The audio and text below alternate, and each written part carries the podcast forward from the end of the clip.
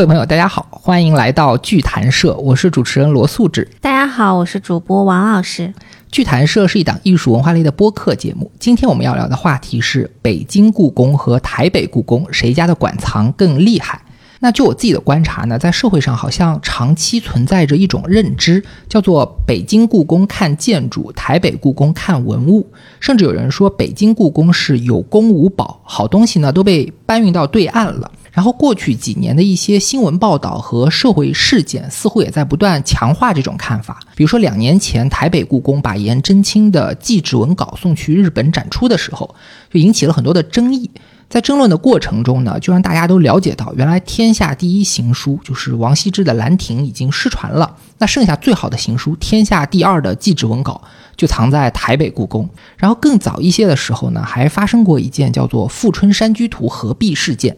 富春山居图》是元代画家黄公望的名作，可以说是所有中国绘画中最顶级的代表作。然后因为一些历史原因，在三百多年前就断为两截。最后呢，一节是流落到了台北故宫，另一节留在大陆。在十年前，因为各种机缘吧，这两节画就得以重新聚首，一同展出。在当时呢，是轰动一时的文化盛事，但同时也让大家发现，说台北所藏的无用诗卷长达六点四米。大陆这边的《圣山图》长度仅为五十厘米，而且还是浙博的。那北京故宫的《富春山居图》居然是个临摹本，那这件事情可能也在一定程度上强化了一种最好的文物都去了台湾的这种印象。那这种印象是不是正确呢？就要欢迎我们今天的嘉宾，著名的瓷器鉴藏家和作家刘越老师来我们讲解。大家好啊，我是刘越，网名叫古董时光啊，非常欢迎刘老师。古董时光是刘老师的抖音号，骨头的骨，欢迎大家去搜索关注啊。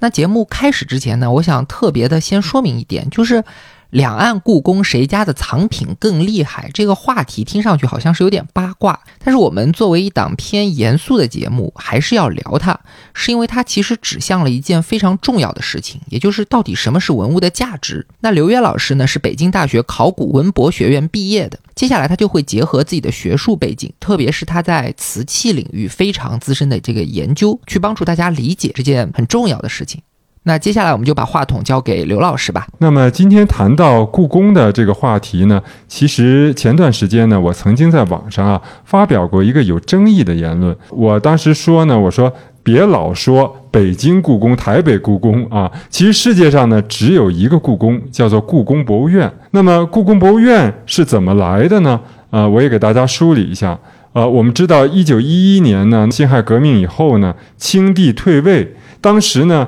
根据清室优待条件啊，溥仪呢还是居住在紫禁城的内城，但是呢，在紫禁城的外庭呢，就成立了古物陈列所，开始啊对外展览，也接待参观。那么，古物陈列所的这些文物是从哪儿来的呢？除了一些清宫旧藏，当时放在故宫里的以外呢，还有来自呢盛京行宫，也就是沈阳那个地方的，还有呢热河行宫，也就是今天的。避暑山庄，再有呢，像颐和园啊、静义园啊，包括国子监呀等等的这些地方陈列的一些文物。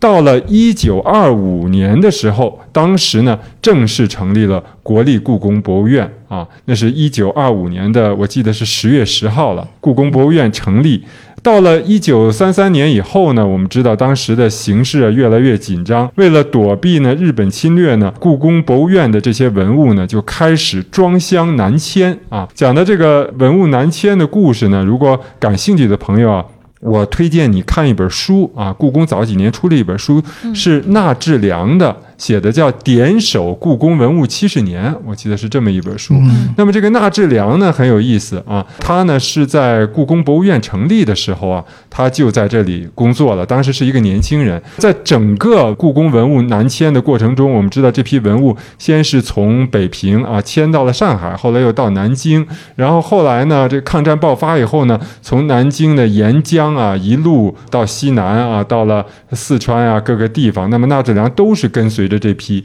那么一九四五年抗战胜利以后呢，这批文物呢开始陆续又迁回了啊南京。到了四八年、四九年，呃，解放战争胜利前夕呢。部分文物就被匆匆忙忙装箱运往台湾。其实呢，运走的文物啊是非常少的。据我看的资料呢，当时运到台湾的文物只有两千九百多箱，只占呢整个南迁文物的差不多五分之一左右。啊，当时留在南京的文物更多。后来解放以后呢，这个大量的文物又被运回了北京，而南京呢也还留下了两千多箱的文物。所以呢，我们可以知道故宫的文物这一路辗转迁徙啊，啊，包括北京故宫的这些文物呢，啊，迁徙的情况大概是这么样。对，刚才刘老师讲到一件非常重要的事情，就是我们说早期所谓故宫文物。其实除了故宫本身的收藏，也包括了像盛京行宫、承德避暑山庄、颐和园啊这些地方的皇家收藏。所以故宫文物其实约等于清代宫廷收藏的总和。那么在日军侵华的时候呢，为了躲避战乱，当时的故宫工作人员就打包了大概一万三千多箱，其中最珍贵的文物，进行了非常大规模的迁移。这批东西呢，就被称为叫南迁文物。南迁文物的故事真的是可歌可泣的一段传奇。当时需要克服的这种阻力和困难，绝对是超乎想象。要把文物搬走，首先这个北平的老百姓就不愿意，然后搬到哪里去呢？往西走还是往南走？当时的局势也看不清，有一些争议。而且在战火中搬运这些又珍贵又脆弱的文物，本身就已经很难了，还有各种像白蚁啊、潮湿啊、鼠患啊这些你想都想不到的困难。最后这批东西是辗转十五年，行程上万里，穿越了大半个中国，经过刚才说到像上海啊、南京啊、安顺啊、重庆啊、乐山啊、峨眉啊等等等等好多好多地方，上百万件文物一件都没有丢失，几乎没有损坏，堪称是世界文化史上的奇迹。碍于主题呢，我们今天在这里不便于太展开，强烈建议大家自己去看一下刚才提到的那先生的那本书。呃，老一辈故宫人的这种严谨和使命感，真的让人肃然起敬。那下面我们回到主题，刚才刘老师说到，其实从一九四九年开始，这批南迁文物少量的留在了南京，主要的部分呢去到了北京故宫博物院，剩下大约五分之一就被运往了台湾。运到台湾以后呢，在相当长的一段时间里，是被保存在台中的一个山沟沟里，叫做北沟山路，所以这个库房就叫北沟文物陈列室。那这个北沟文物陈列室呢，它地处比较偏僻，整个屋舍也非常简陋，据说还发生过一些渗水事件，就导致这个文物的存放出现了一些问题。于是，在一九六五年，台北市的士林区就新建了叫做国立故宫博物院，也就是我们今天常说的台北故宫。那台北故宫的建筑，它是仿照了中国的传统宫廷式的这个建筑外形，做成了白墙绿瓦，一共四层高。但是它本质还是现代建筑。开幕的时候呢，刚好适逢孙中山先生的百年诞辰，所以当时蒋介石给他提署了一个别名，叫做中山博物院。在未来的几十年里呢，台北故宫也是在持续的扩建，新建了，比如说，呃，两亿的陈列室，还运用了很多非常古典的名字去命名这些新建筑，像是三希堂啊、至善园啊、至德园啊等等，但本质都是新的现代建筑。到二零零三年的时候，他们还在嘉义县新建了台北故宫的南院。那以上就是北京和台北的两家故宫博物院的一些历史背景简单介绍。接下来呢，我们就可以进入今天的主题。如果要去比较这两家博物院的馆藏的话，刘老师您怎么看？首先呢，我知道社会上绝大多数人有一种传统的观念，这个观点呢，就是觉得呢，北京故宫叫做有房子没东西，对吧？台北故宫呢是有东西没房子。其实这是非常错误的。如果我们从啊这些藏品上做一个比较的话，首先我们说品类啊，我们来看一看。北京故宫所收藏的文物的类别非常的丰富，而且非常全面，包括青铜器啊、玉器啊、书画呀、陶瓷、珐琅器、漆器、金银器、竹木牙角器、金铜佛教造像、帝后服饰、家具等等等等，而且呢，还有大量的图书、典籍、文献档案，几乎啊，整个古代文明发展史中的所有文物门类呢都有。而台北故宫的收藏呢，主要还是以清宫旧藏为主，也就是说，它以明清的文物为主。所以说，这个品类的丰富性上，肯定是不如北京故宫的。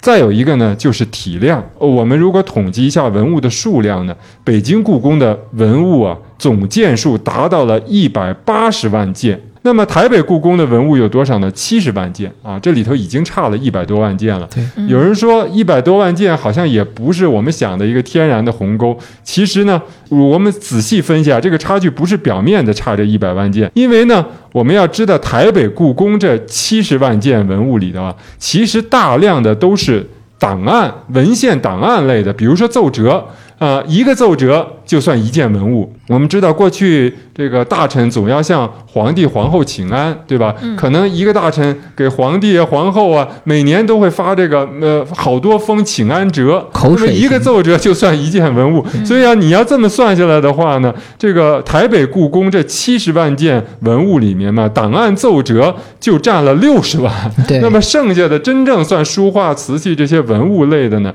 只有十万件左右了。而北京故宫这一一百八十万件里呢，基本上没怎么算这个档案，因为它的档案文物呢，呃，都是归到了中国第一历史档案馆了，大多数啊。所以如果剔除掉这部分呢，北京故宫还有一百二十多万件的文物呢。这样一百二十多万件，比起台北故宫中的十万件，大家想想这个数量上就差距很大了。那有些朋友可能会说了，说你光说数量没有用哈，我们得比质量啊。那么台北故宫的都是精品，北京故宫没有精品了啊，都是人家挑剩下的啊。其实不是这样。那么我们衡量一个文物是不是精品呢，主要靠呃文物的专家呀给这个藏品定级。那么一级品也就是国宝文物啊，那么它就是精品。那北京故宫的一级品呢，其实非常多的。仅以瓷器为例吧，北京故宫的瓷器呢有三十五万件啊，其中的一级品呢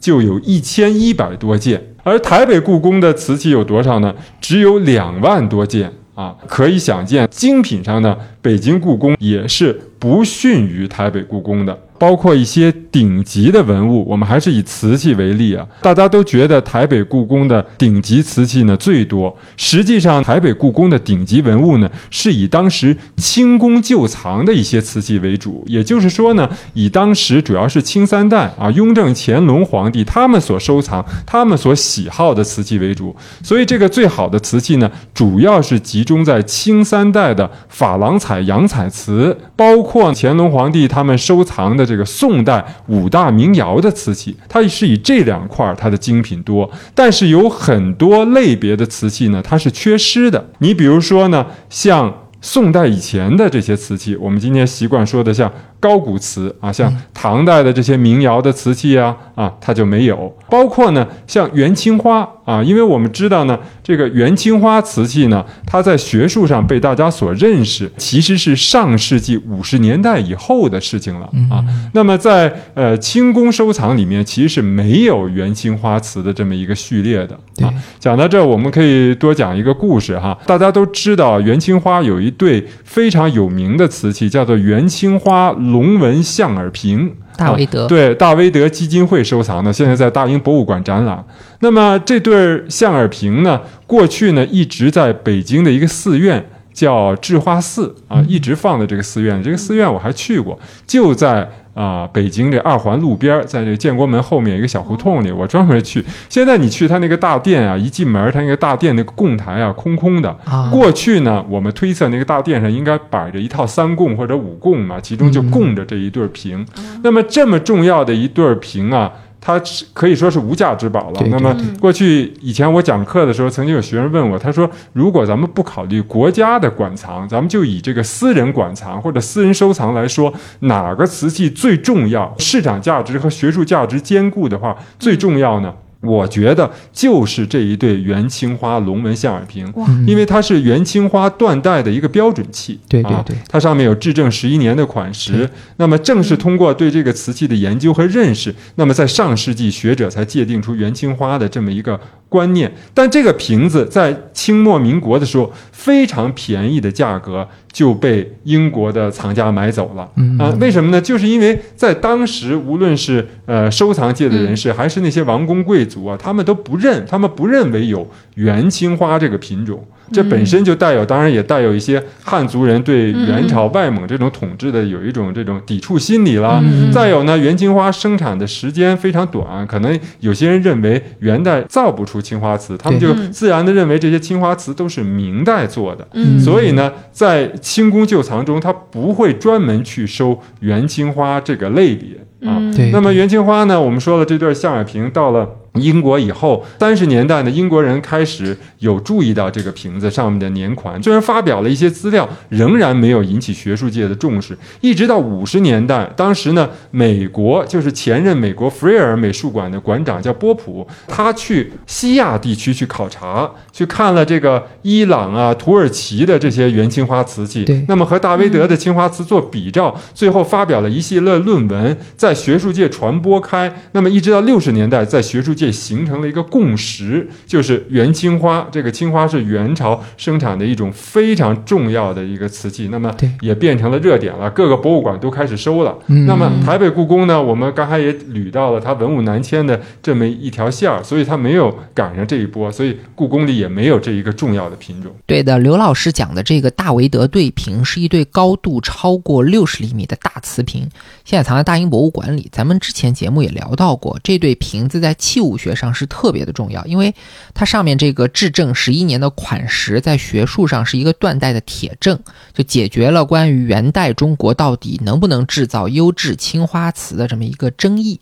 而且这个瓶子的本身，不管是它这种洁白坚实的质地也好，还是这种优美的造型，还有它绘制的这种青花图案，包括这种张牙舞爪的龙和装饰纹，都是极尽精美。那这样的一件精品，在清代人的认知里却是认识不到它的价值的。所以，我们回过头简单的总结一下关于两家故宫博物院的对比。刘老师提出了三个方面：第一是藏品的丰富性和全面性；第二是数量；第三是质量。那么前两个方面呢，北京故宫显然是优于台北的。比如数量上，呃，如果刨除了像奏折、文档这些东西，那差不多是一百二十万件比十万件的这么一个差距。在瓷器的门类里是三十五万件比两万多件，比例是很接近的，都是十几倍的差别。那关于质量呢，我觉得文物到了这个等级，其实就不能再说谁比谁好的这个问题了。但是无论如何，我们可以说北京故宫的馆藏是不逊色于台北。的，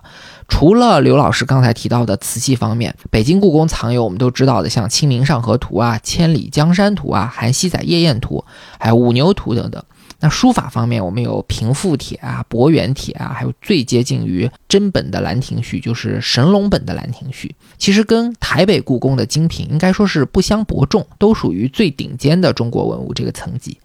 所以总体来讲，可能不同于很多人的认识，就是北京故宫的馆藏不但不逊色于台北故宫，其实甚至是有很大优势的。而且我感觉，就是你作为观众走进北京故宫的体验，是在台北故宫所不能比的。就是把文物陈列在它本来的建筑里面，就还原出来当时的场景，可以带给你那种震撼的感受，真的仿佛历史就在眼前。我觉得这种这种震撼真的是无可比拟。比如我走进寿康宫啊，就很容易想起《甄嬛传》。我看那儿摆着一个乾隆皇帝给他生母造的一个金发塔，就有一种身临其境的感觉。这种体验是你建一栋新的建筑筑。主在里面摆满艺术品所无法比的。你说到的这个问题还是一个嗯挺重要的一个角度，就是我们如果按照博物馆学的角度来理解的话，苏联的博物馆学家叫杜克里斯基，他有个观点说，界定藏品重要性的一个呃关键性标准是在于它所承载的信息量。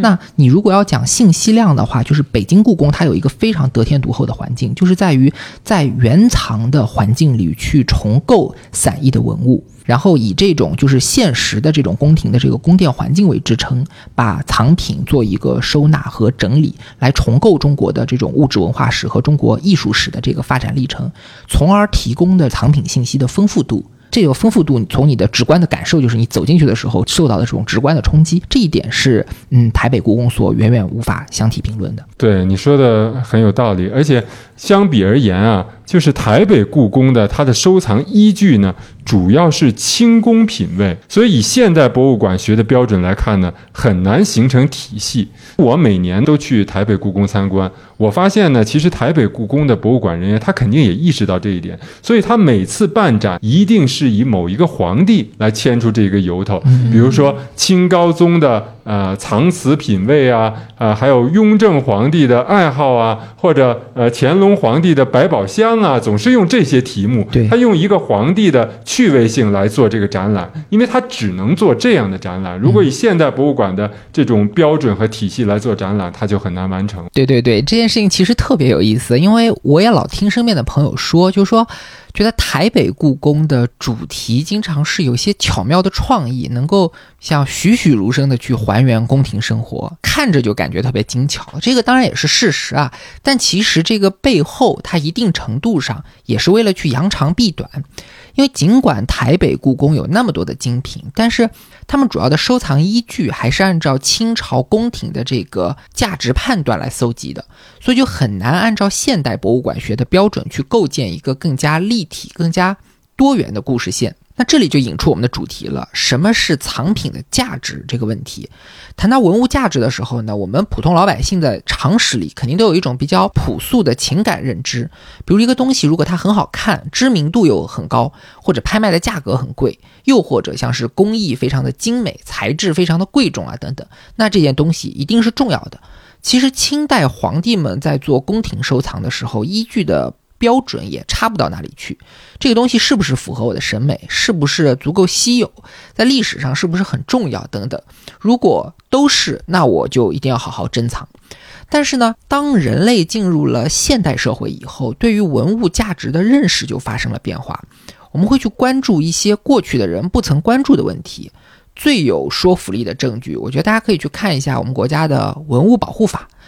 国家在界定珍贵文物，特别是一级文物的时候，它是完全不会去考虑像审美愉悦啊、材质贵重啊这些标准，而是特别强调一些，比如说像我这个东西，它在多大程度上能够反映中国古代。不同历史时期的这种生产关系，还有政治经济制度，它能不能去反映不同民族的这种生活习俗？能不能去反映我们中国在历史上和外族乃至于外国的这种政治经济以及像科教文卫这些方面的交流等等？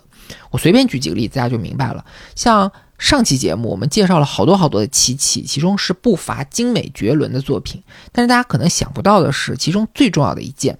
我说的重要是国家文物保护标准里的这个意义上的重要。呃，它不管是评定像一级文物也好，评定禁止出境展览的文物清单也好，基本上都是处在 C 位，就最优先的这个位置。这件东西就是河姆渡的那个朱漆碗，这就非常有意思，因为在审美上，我想它应该是上期我们聊到作品当中最丑的一件，但在国家的认知里，它偏偏是最珍贵的一件，最起码是最珍贵的之一啊。其他好多东西，像孔繁森的医药箱啊，像香港回归时升起的国旗啊，这些都是国家认定的珍贵文物。这跟我们传统的价值判断就非常不同，属于是现代人的认知。那到了博物馆那里面，这种古今判断的价值差异其实是更加具体的。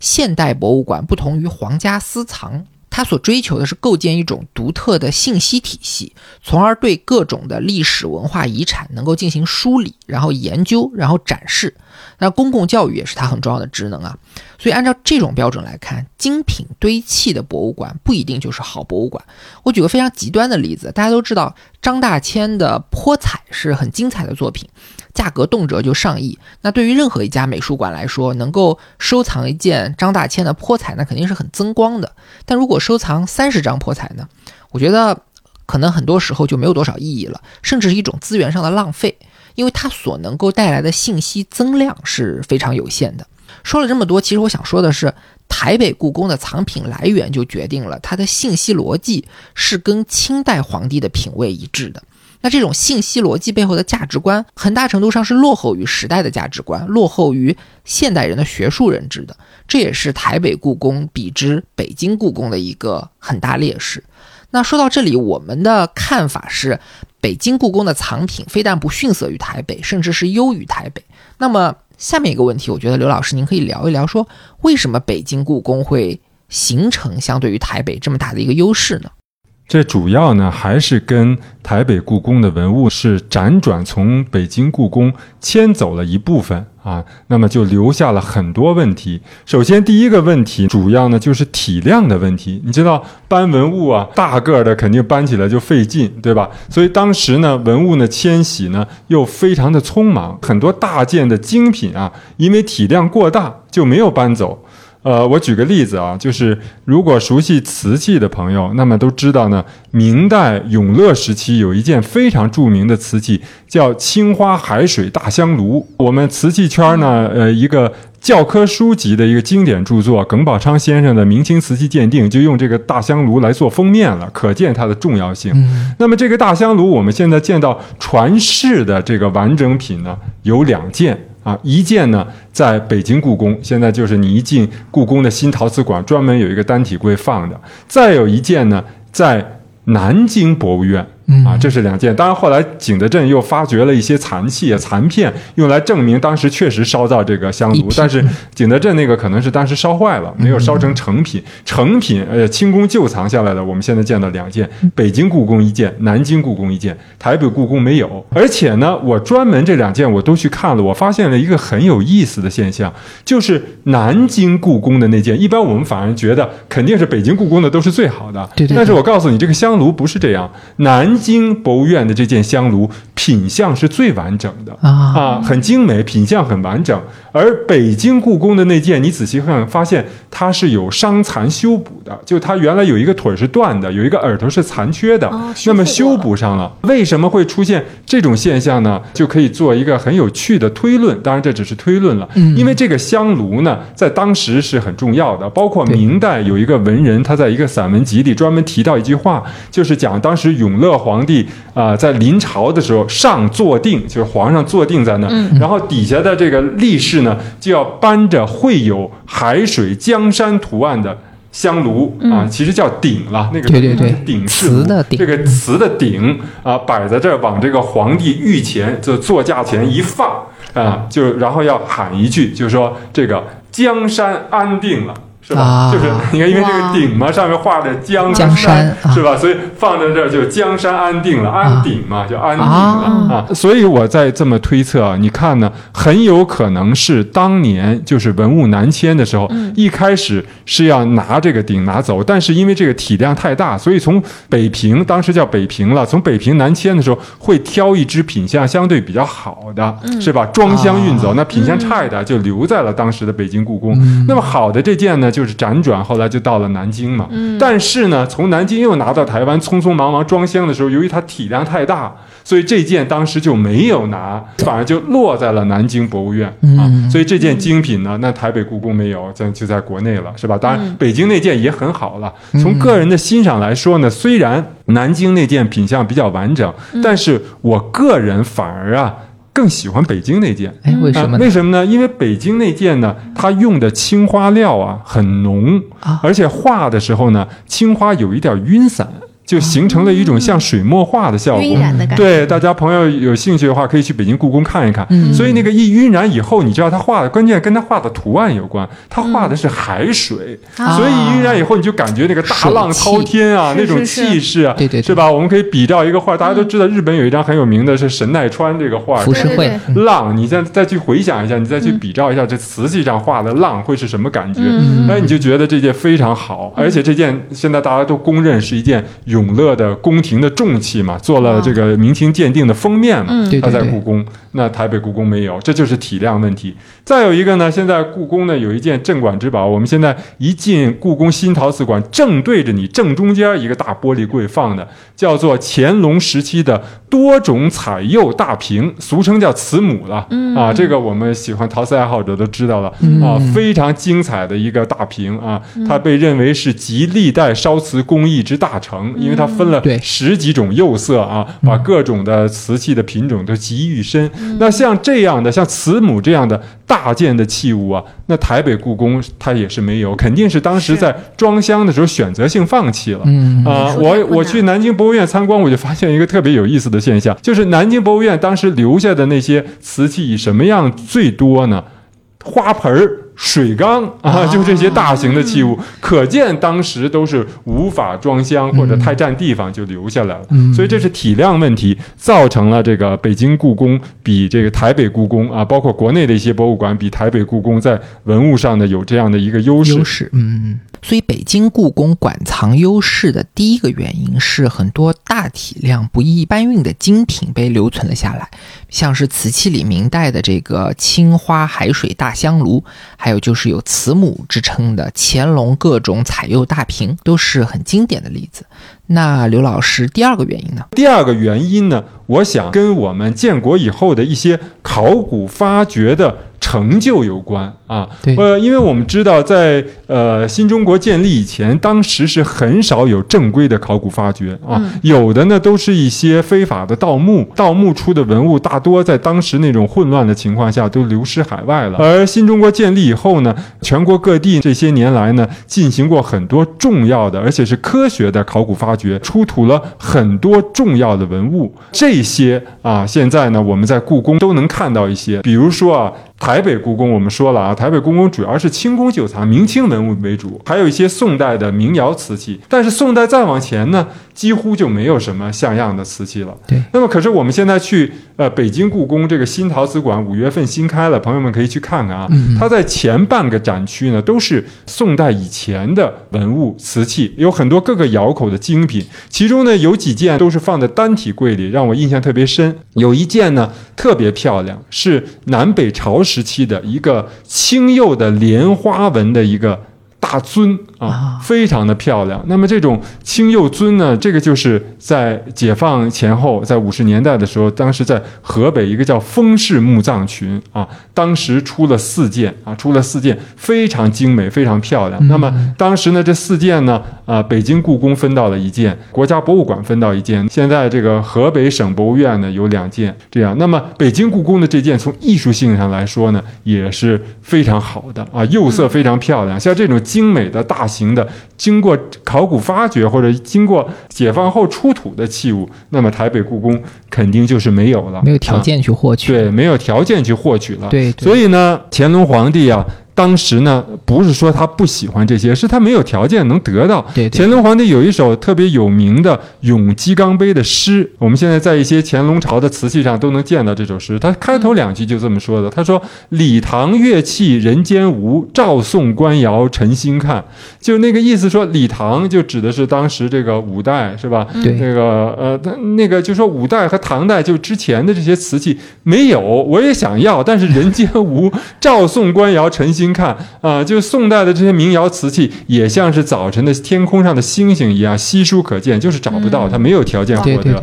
这就是清宫收藏的一个劣势。而北京故宫呢，在这方面恰恰是很有保证的。而且还有一些瓷器以外的品类，比如说我们，我记应该是我们小学美术书上有画上去的那张连鹤方壶。那个是在建国以后在郑州出土的，然后故宫他会去，因为他有很多专家在各个品类，嗯，很强，学术上很强，所以他会参与到全国一些特别重大的考古项目。呃，国家就会去分配一些文物给故宫去收藏，像连鹤方壶这种也是国宝级别的，还有一些像兵马俑啊什么的，这些都是过去就是清宫没有条件去去收藏的一些。对，而且我们都知道，在建国以后呢，当时这种条件下呢，有很多文物又回归了故宫啊，这个也是在台北故宫所无法比拟的。我们都知道，乾隆皇帝有一个三希堂啊，里面放着他最喜欢的三件晋唐时候书法家的这个。法帖，其中的两件《中秋帖》和《博远帖》，现在都在北京故宫了。是吧？这就是解放以后回归的，包括当时民国时期呢，散佚在社会上的很多文物，重要的书画呀、瓷器啊，后来通过一些捐赠啊，通过一些征集的方式，也都回到了故宫，大大的丰富了故宫的收藏啊。这里又涉及到很有意思的事情了，可能是因为前两年颜真卿的那个祭侄稿展出事件啊，就是引发的大量的争议和报道，就让很多朋友都知道了天下。十大行书的这个排名。那这十件作品当然是很重要的，但其实书法排名是有很多榜单的。就比如说，像在乾隆的认知里最巅峰的三件书法，就叫做三溪帖，也就是王羲之的《快雪时晴帖》、王洵的《伯远帖》和王献之的《中秋帖》。那这里边除了《快雪时晴帖》是在台北，其实另外两件都是在北京故宫。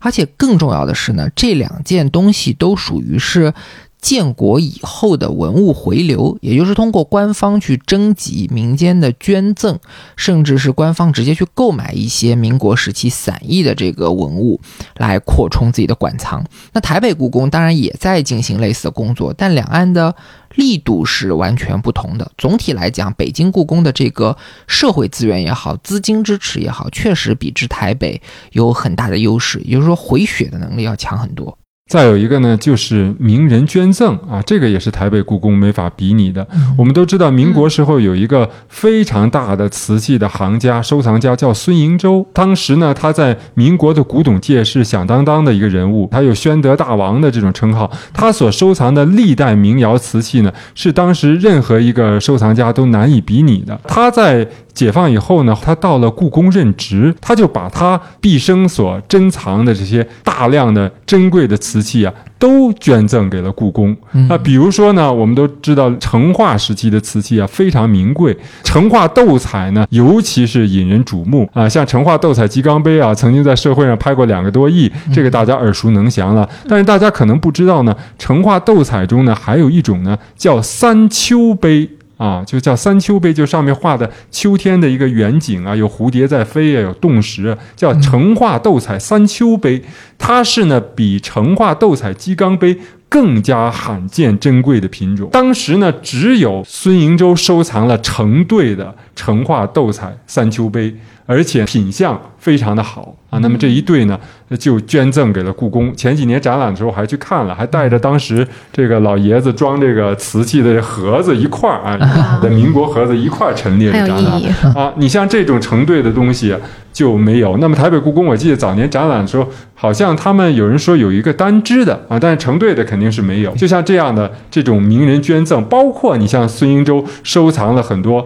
五大名窑的一些珍品，包括明代永乐、宣德的官窑的一些精品，那。都是不输清宫旧藏，对对对，所以这些东西的捐赠对于北京故宫的文物也是一个非常好的一个补充啊。所以到这里我们就盘点了造成北京故宫馆藏优势的两大方面吧：一是本来就有大量清宫旧藏的精品，或者因为搬不走，或者因为当时的人不懂行，给留存了下来。二呢，是因为建国之后，北京这边还不断的有重要的精品，通过像是考古发现、捐赠、征集等等方式再继续回流，所以趋势上可能北京故宫这边的馆藏优势还在扩大。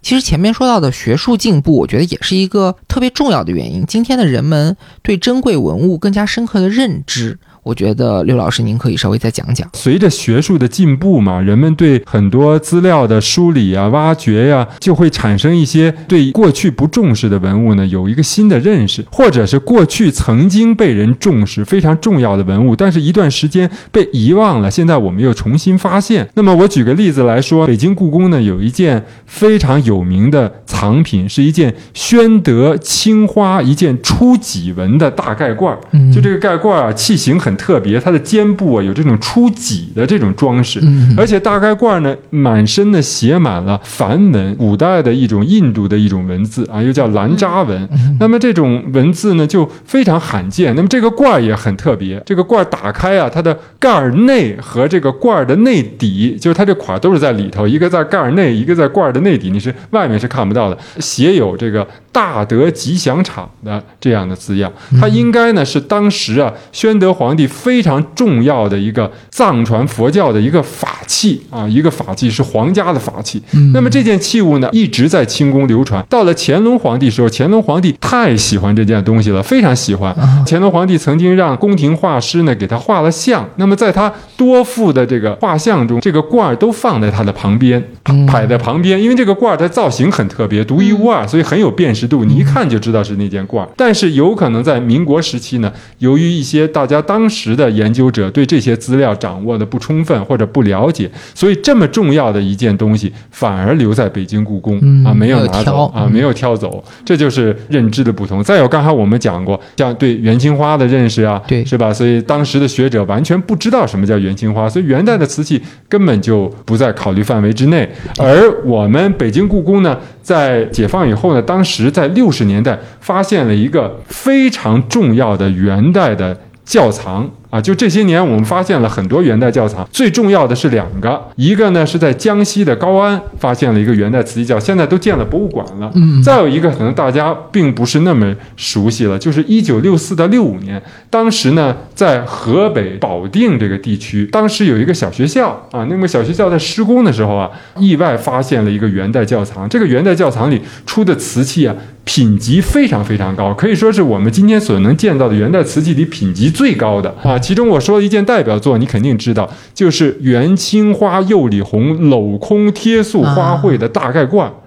这个盖罐呢，当时就一出就出了一对儿，而且都是带盖儿的。嗯，那么一只呢，现在在河北省博物院，是河北省博物院的镇馆之宝。你一进它这个陶瓷馆，就正中间一大玻璃柜子放着。而另一只呢，当时就调拨给了北京故宫，现在在北京故宫的陶瓷馆展览，而且完整带盖儿的罐儿就这么一对儿。在国外，比如说在大英博物馆啊，还有在一个日本私人手里啊，都还有单只的。但是第一不带盖，第二呢，它的艺术性和品相呢没有办法和这一对儿相比。另外，像这个窖藏里，除了这个大盖罐以外呢，还出了那种叫做八棱纹。我们一般见的瓶子啊都是圆的嘛，对它那是八棱的。嗯八棱的青花龙纹的梅瓶，另外呢还出了有那种蓝釉，而且上面描金彩，非常漂亮，蓝釉描金彩的一个仪。像这些器物呢，后来都到了北京故宫，这就是人们对新的学术的重视，包括考古发掘这个综合带来的重要的藏品。嗯，其实我们大家如果是会关注一些艺术品的这种收藏投资的市场，会发现一个趋势，就是过去大家讲到买瓷器啊什么，好像大家都会集中在明清的官窑领域里，但是近几年直到现在都是，就是高古瓷的这个领域是越来越火了。这个也是跟学术的这种进步和发展及人们的理解的这种进步加深是有关系的。是的，有很大的关系。嗯、我觉得这些年玩高古瓷的、搞高古瓷收藏的越来越多。其实呢，第一，我叫做价值回归，不是说高古瓷原来就不值钱。你看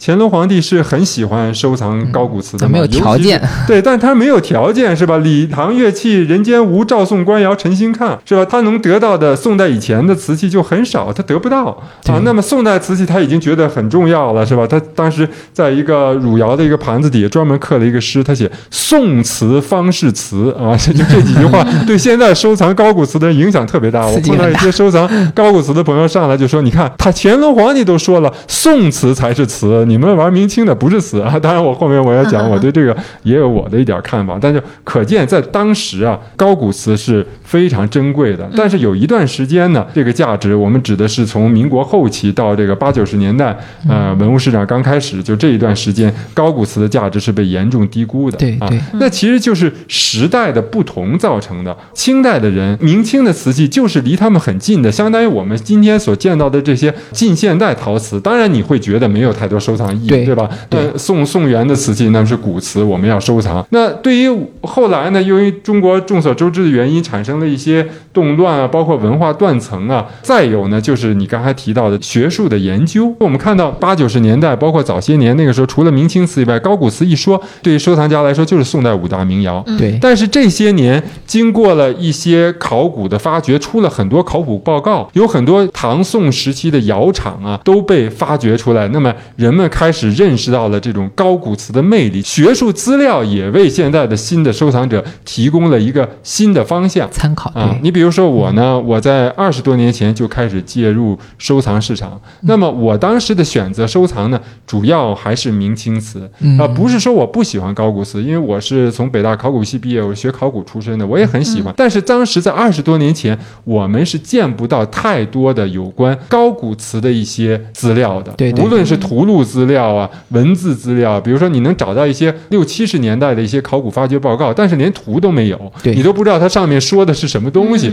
或者某一个窑口它烧造的瓷器究竟是什么样子。有时候你偶然得到了一件瓷器呢，你连它的窑口你都说不准，是那么就谈不上对它的深刻认识了。而这些年学术的进展呢，就使得人们对高古瓷的认识越来越深。瓷器就是这样，当你更多的了解它背景的这些知识以后，你就会对它产生更多的兴趣。你越研究它，你就越喜欢它。是啊，你比如说，如果有朋友现在去故宫的新陶瓷馆参观，会发现呢有一件瓷枕，宋代的一件瓷枕。那乾隆皇帝当时非常喜欢它，在这个瓷枕的枕面啊，一般来说有人该说就是皇帝又破坏文物了。啊 你这个在瓷器上刻字，你刻在底下还不行，你非得刻在正面你把面儿上都刻一首诗啊。但是我们看这个，就说明乾隆皇帝对这个瓷枕非常喜爱，嗯那这个瓷枕，我告诉大家，可能是我们现在故宫陶瓷馆里所有文物里面最后一件。呃，就现在展览的这些瓷器最后一件被准确的认知窑口的瓷器，这个瓷枕呢，过去一直以为呢是磁州窑的作品，直到二零一九年啊，那就很近了，离现在啊。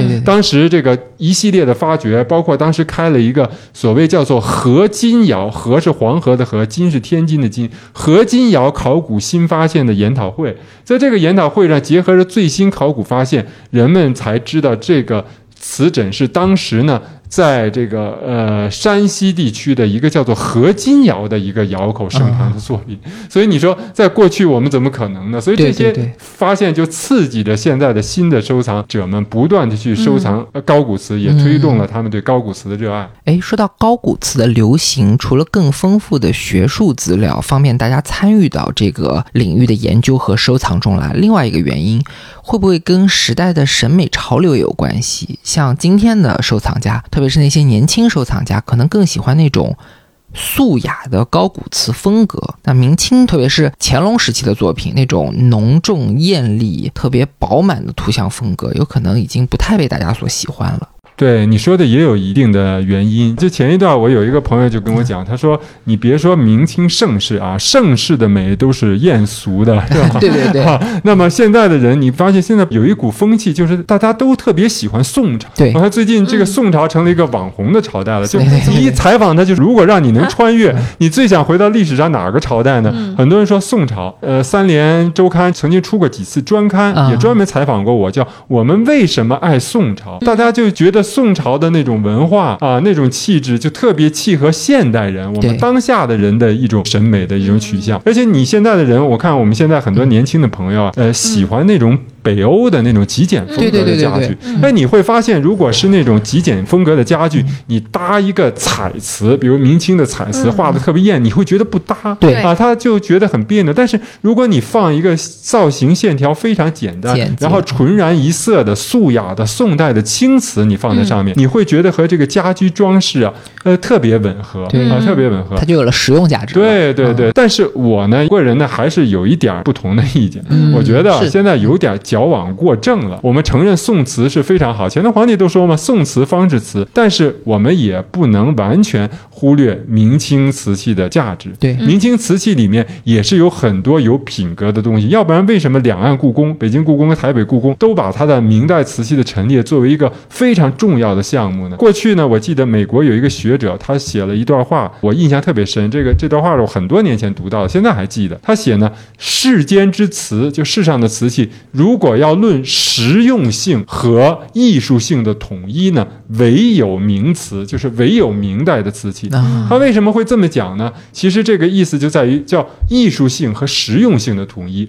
我们现在觉得呀，宋瓷确实很有艺术性，对啊、很棒。嗯呃，过去呢，我给大家讲瓷器课的时候，我讲过，我说中国古代烧造瓷器呢有两个高峰，一个叫艺术的高峰，出现在宋代；一个叫工艺的高峰，出现在清代。嗯那么艺术性显然宋词很强，但是呢。艺术性强，它的实用性呢可能会有所削弱。一个很重要的原因是我们现在的生活习俗已经变化了，对对对，是吧？宋代当然我们知道那个时候很多还是席地而坐，是吧？当时家具的高低，包括当时的餐饮的一些习惯，你比如说喝茶，是吧？宋代是点茶嘛，是吧？和我们明清以后形成我们今天喝这个散茶，喝茶的方式都不一样，所以器具啊，它对于我们今天的人来说，它不实用，并不好啊，并不实用。再有一个呢，工艺上呢。宋瓷还是有缺陷。如果是仅从成型的工艺来看，宋代瓷器和明清瓷器还是没办法比。你们有没有发现一个特点？就是宋代的瓷器呢，很多都是小件的。你你闭上眼睛想一想，你们有没有见过宋代的巨大的大罐大瓶？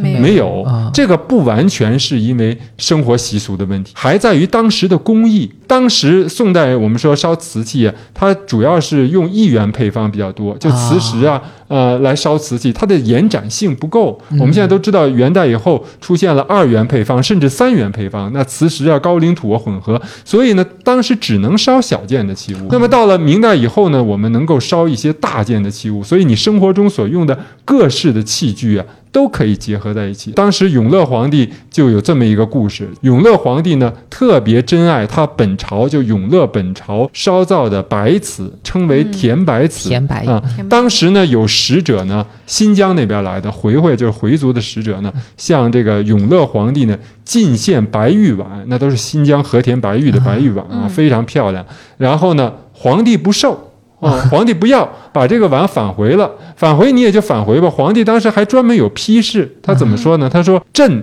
朝夕所用本朝瓷器，就是我朝夕所用的我们自己烧的这种白瓷，素洁莹然，甚是于心，不必此也。它就是我用的这个白瓷，你看又素洁又漂亮又莹然，气质也高贵，工艺也好，比你这个白玉还好。我看不上你，我不要用你这个。所以呢，你看明代的瓷器，它的 哎，它的品格也是。很高的，对这个知识点，其实我们之前的节目里 Q 了好多次。就是很多人一说到宋代美学就是高级，一说到明清的这种宫廷审美就是艳俗，这种看法其实挺狭隘的。嗯，我觉得一定程度上是一种审美轮回支配的结果。对，是看我们今天很多瓷器，我们见到都是红釉瓷，而且我们现在都知道，这个高温红釉瓷在明清时候是非常名贵的。当时候有一句话呢，叫“要想穷，烧狼红”，是吧？就是因为当时十窑九不成嘛，你要烧红釉瓷是很难。所以现在我们说宋代，哎呀，就是说宋代人的审美，你看天青色啊，都是天青色，等是等烟雨，还能歌那么唱。其实你说宋代人。不喜欢这个五颜六色嘛，它烧不出来。那宋代为什么有我们叫说的，比如说叫紫定或者那种酱釉的瓷器，你们都见到啊？对对对。其实呢，它是想烧红，但它烧不出红来，它最多就是烧成那种酱红色啊，紫红色或者酱红色。我们知道烧红釉瓷是要用这个铜作为着色剂，而铜的着色剂呢，它只有在还原反应，而且对温度要求的特别苛刻，那么就在一千三百度附近，它才能烧出这个红色来。这个要求是很苛刻的啊！你说如果温度稍微高了，就烧飞了，看不到色了；你如果温度低了，那就烧黑了。我们今天很容易用的窑炉是有个温度计，但他一看，古代人可难极了。你这个温度到底烧到一千二百八十度，还是烧到一千三百度？差二十度，你怎么知道啊？就靠这个把装师傅的这个经验，对对啊，所以这个工艺到了。明代，你看永乐、宣德时候能烧那么漂亮的红釉瓷器，这也是一种工艺的进步。所以，我们现在看到两岸故宫啊，都是把明代的这些单色釉的瓷器、红釉瓷器呢奉为至宝。对的，其实从宋到明，你要讲制瓷技术的话，是一直在进步，而且是有巨大进步的。但真正制瓷工艺能够达到巅峰的朝代，应该还是在清代，对吗？我觉得您可以讲一下唐英的故事。瓷器发展到清代，尤其是清三代，当时呢，御窑厂出了一个非常了不起的督陶官，叫唐英，他是我们历史上可以说是最伟大的一个督陶官了。在他的主持下呢，在清代的雍正到乾隆早期这段时间呢，中国的制瓷工艺达到了顶峰。啊，这个顶峰其中当然有多种方面的表象，其中一点呢，就是当时的工艺可以去复制或者可以去仿烧历史上各个时期的。民窑瓷器，而且烧制的仅从工艺上来说呢，甚至超过了古代的民谣。你比如说，当时唐英呢，在雍正十三年的时候，当时他写了一个《陶城记事碑》，讲述他在雍正一朝啊，经历了重重的磨难，去探索，去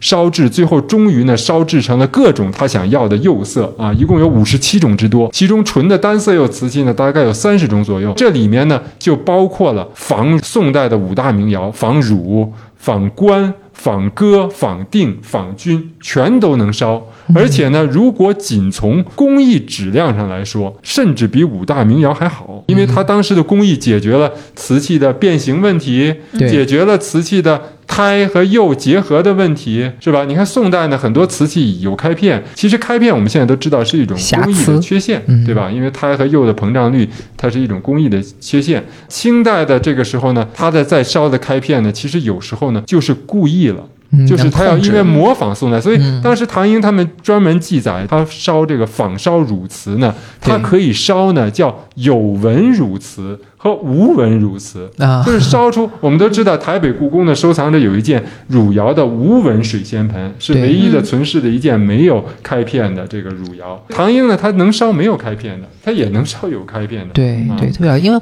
我们中国的历史的记叙是不太会去浓墨重彩的去书写一些工艺、一些技术方面的这个成就的。但是其实我觉得像，就是为什么就是刚刚特别想要刘老师讲一下唐英的故事呢？因为我觉得像这种，它是纯粹纯然基于经验和悟性去探索出了一些难以置信的这种成果，就像你难以想象一个古代人怎么样能够精确去把握在一千多度以上二十度的火候。也就是说，雍正时期的时候，复制汝窑已经做的比当初的汝窑更好了。它是这个问题是这么看，在清朝虽然也在仿制汝窑，但是它和宋代的汝窑，它肯定不会完全一样。那么我们知道汝窑呢，当时有记载，它是玛瑙为釉，是吧？就是把玛玛瑙引入到釉里面。清代雍正时候烧汝窑呢，它只是做到了，就是说工艺和釉色上非常像汝窑，甚至它的工艺比汝窑更好。但是我们不能说它就超越了汝窑，或者完全就是把汝窑的工艺继承了，就是没有失传。为什么呢？因为据我的研究呢，当时烧汝窑的配方啊，和宋代烧汝窑其实是不一样的。嗯我们知道汝窑这种天青色呀，其实它是青釉瓷。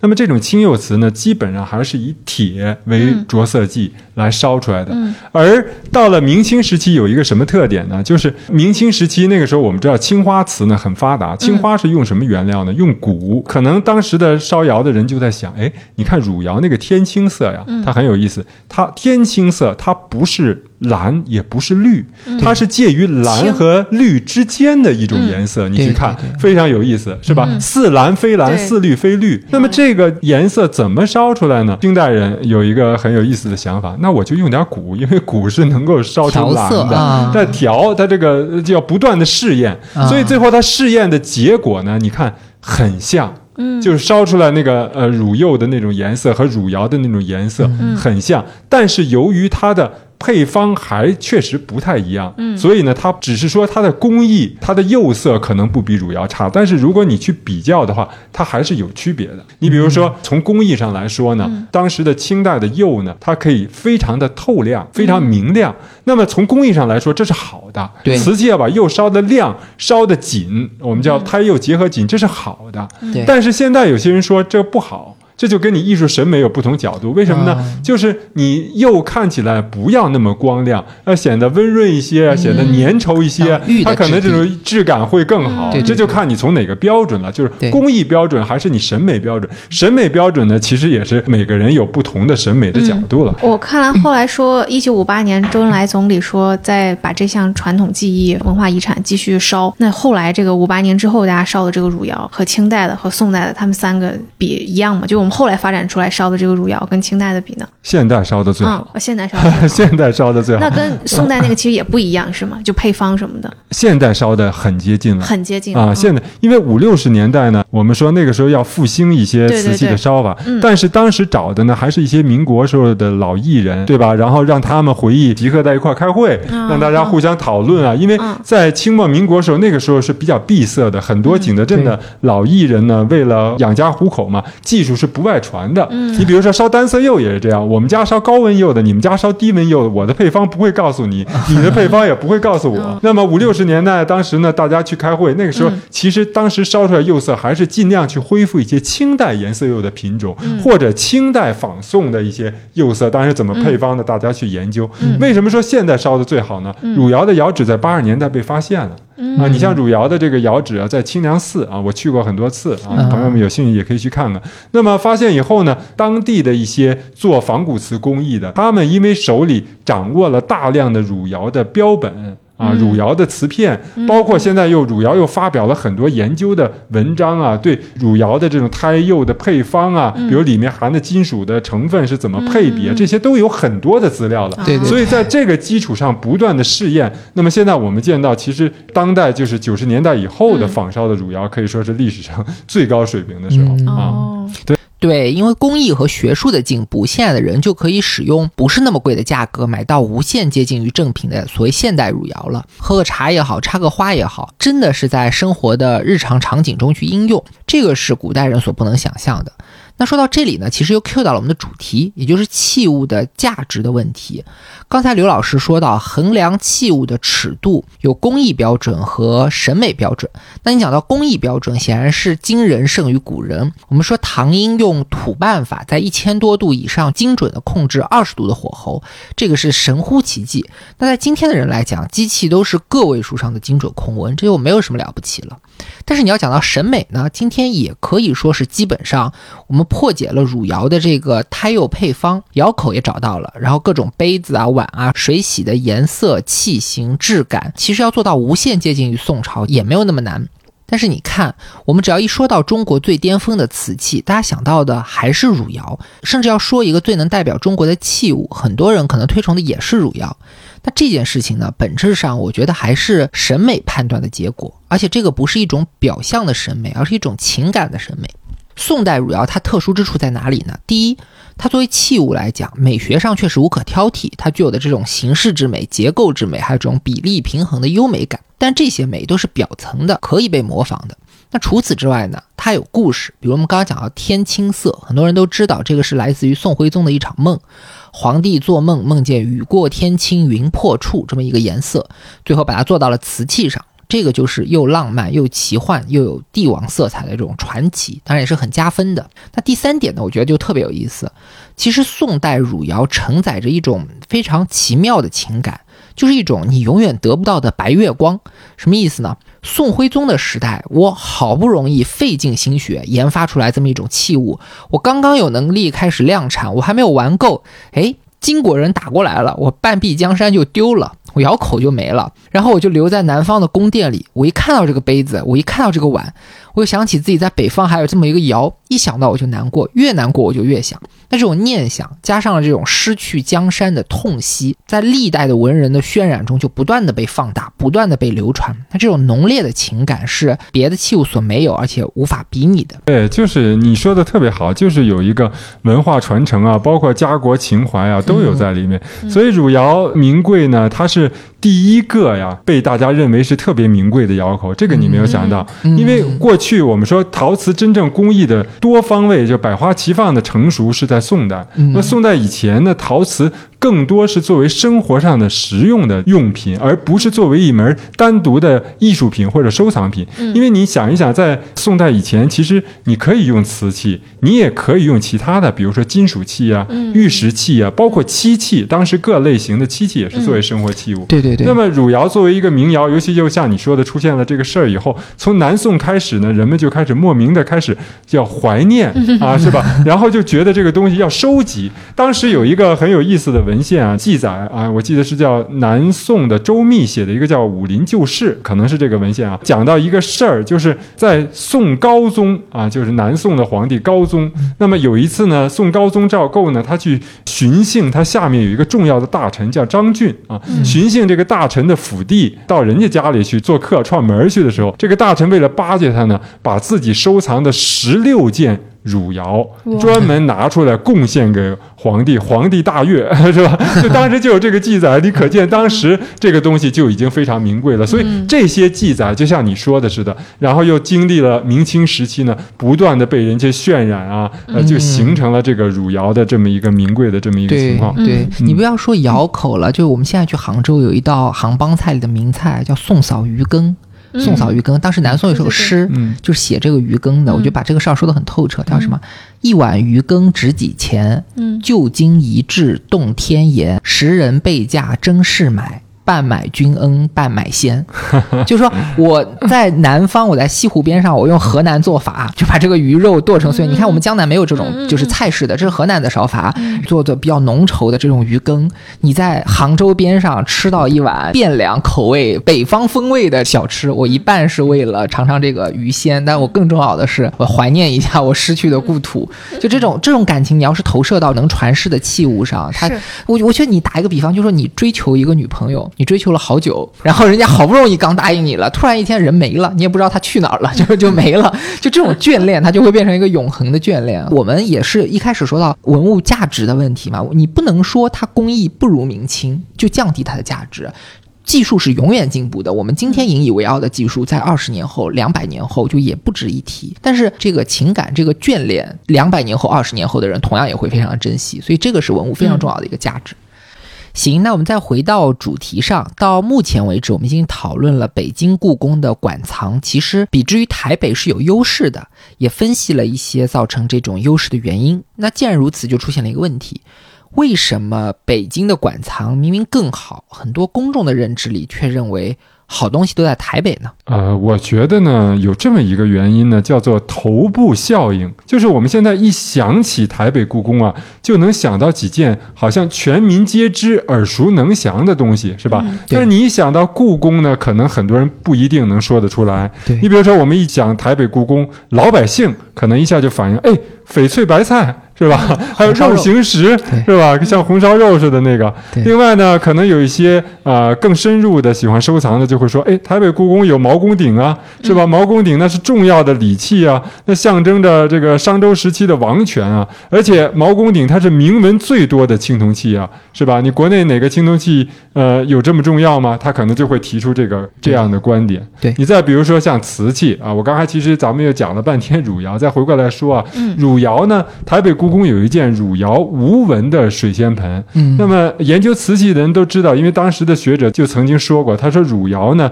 以有蟹爪纹者为真，以无纹者友好。就是说呢，呃，评价汝窑呢有纹开片的是真的，但是如果没纹就更好。那么现在全世界存世的汝窑。啊、那么不到百件了，在这里面能够完全做到无纹，而且呢能被大家公认的，只有台北故宫的那个水仙盆。其实呢，你想想，台北故宫呢有二十多件汝窑，北京故宫也有二十多件汝窑啊，数量上是差不多的，但是从品质上，或者说从最拔尖儿的那一件，在台北故宫，你可能就会觉得，哎呀，台北故宫非常好。这个道理有点像我们都听过的一个段子，就是所有人都知道世界第一高峰，但是第二高峰就没什么人知道了。那台北这件汝窑无纹的水仙盆呢，就相当于汝窑中的珠穆朗玛峰。然后刘老师还讲了一件特别有意思的事情，叫做镇馆之宝。要打响公共知名度，对于博物馆来说，这个镇馆之宝太重要了。我们一讲到卢浮宫，就是胜利女神维纳斯、蒙娜丽莎。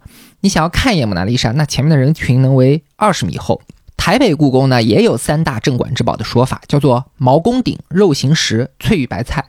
我以前一直觉得啊，创造这个概念的人真的是小天才。为什么这么说呢？我们一件一件讲啊。毛公鼎，刚才刘老师也介绍了，鼎在传统的观念里就是王权法统的象征，本身就有着高于一般器物的地位。那毛公鼎是目前发现的铭文最多的青铜器，按照郭沫若的说法，叫做底得一篇尚书。晚清的时候有四大国宝，还有海内三宝的说法。应该说毛公鼎在其中都是非常突出的。北京故宫可能就很难有能够与之相媲美的鼎了。那国博的这个司母戊鼎或者叫后母戊鼎，可能可以比一比。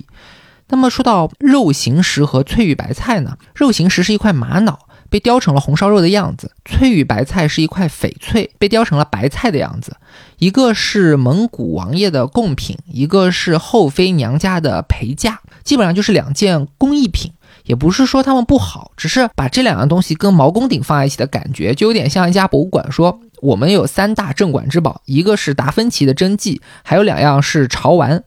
那为什么会发生这么荒谬的事情呢？我做了一点考据，其实台北故宫本身是没有所谓三大镇馆之宝的说法的。他们在二零零二年做了一场网络票选，让民众去投票选出自己最喜欢的藏品，然后像白菜啊、像红烧肉啊这种老百姓喜闻乐见的东西，就很容易引起大家注意嘛，所以应该说是最受群众欢迎的藏品。但是呢，后来这件事情就不断的被媒体去渲染发酵。慢慢的就演变成了一个叫做“三大镇馆之宝”的说法，其实是一个乌龙事件啊。但这件事的重点是在于台北故宫官方的一个态度。他们并没有很抵触，也没有出来辟谣之类的。相反，我看到有报道说，台北故宫的副院长甚至在公开表态说，他并不反对所谓“三大镇馆之宝”的讲法。他难道不知道《西山行旅图》或者《快雪时晴帖》比红烧肉珍贵吗？所以，某种程度上呢，我觉得这是一种雅量，就是说我明明有很厉害的收藏。却愿意去放低身段，用一种对公众更友好的方式展现自己，展示一个更加亲民、更加世俗化的姿态。那相比之下呢？我觉得北京故宫显然是一种更加偏于学术化、更加精英化的一个姿态。你去看很多博物馆，我们都能说出镇馆之宝。那谁能说出北京故宫的镇馆之宝？我相信你去问十个人，可能会得到十个不同的答案。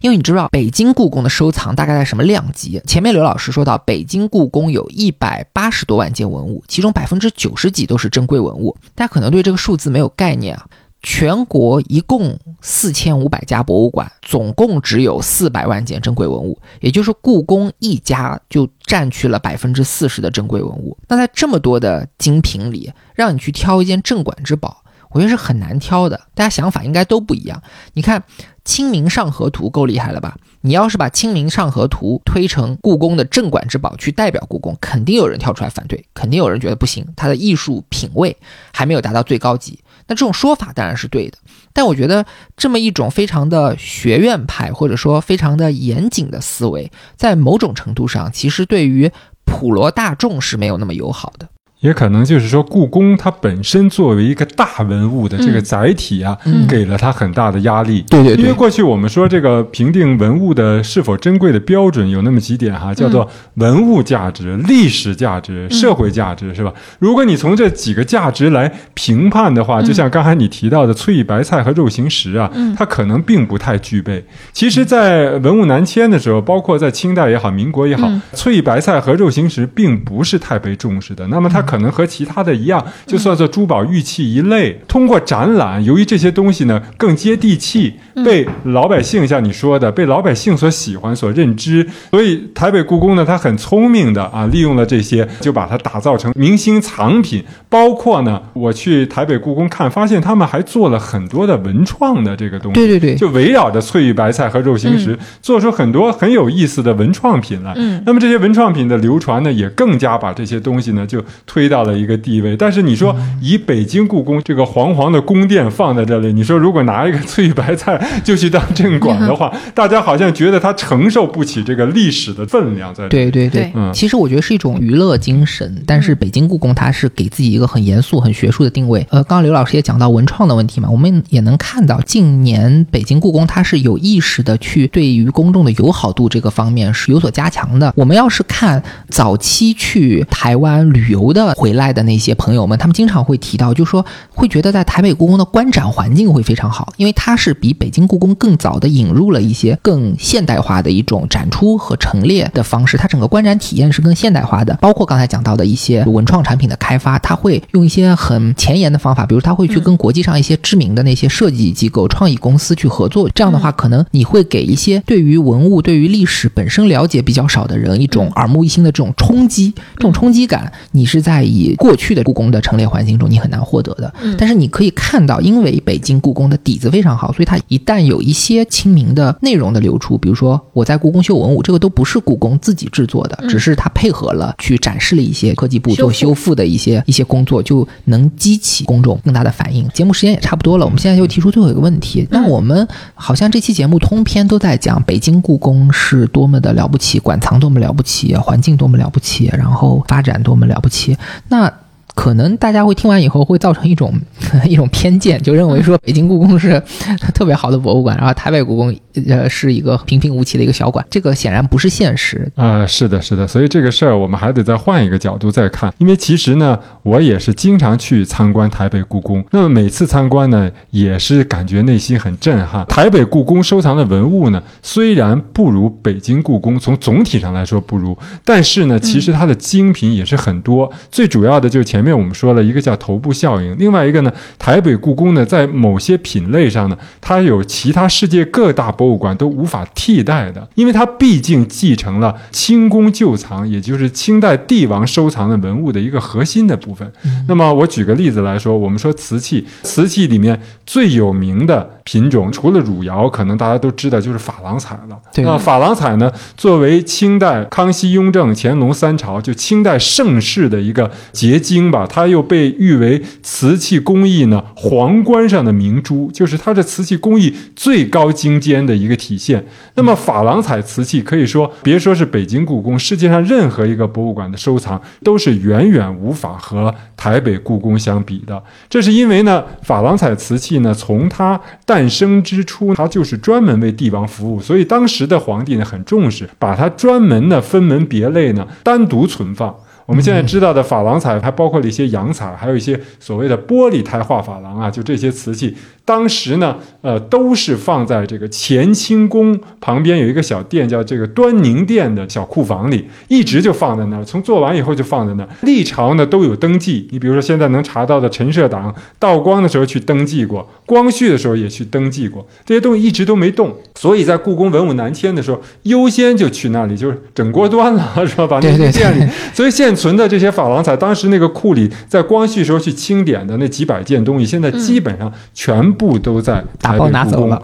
而其他的像北京故宫就比较少了。那么北京故宫根据它常年公开发表的资料，我去统计，真正比较标准的珐琅彩瓷器可能只有二三十件啊，因为过去有些说珐琅彩的，现在通过我们学术的认知，可能归为到洋彩的范畴，或者有些归为粉彩的范畴。那么真正珐琅彩的就二三十件，那你跟人家几百件是吧？那你还是有一些的差距。你再有呢？呃，我们说这个宋代的民窑瓷器，那么五大民窑，我们故宫新的陶瓷馆也开了，大家也可以看。虽然呢，北京故宫呢也有五大民窑、汝官哥钧定的瓷器，但是如果我们从整体的质量上来说呢，那么还是台北故宫呢更高。另外呢，你要考虑到，其实文物呢，它还有一个包装啊、传承啊一个问题，就是每次我去台北故宫，特别感动我的，有时候不光是文物本身，因为在台北故宫的文物很多是清宫旧藏，你会发现很多文物呢带有精心的这个包装，这个包装也很感动你。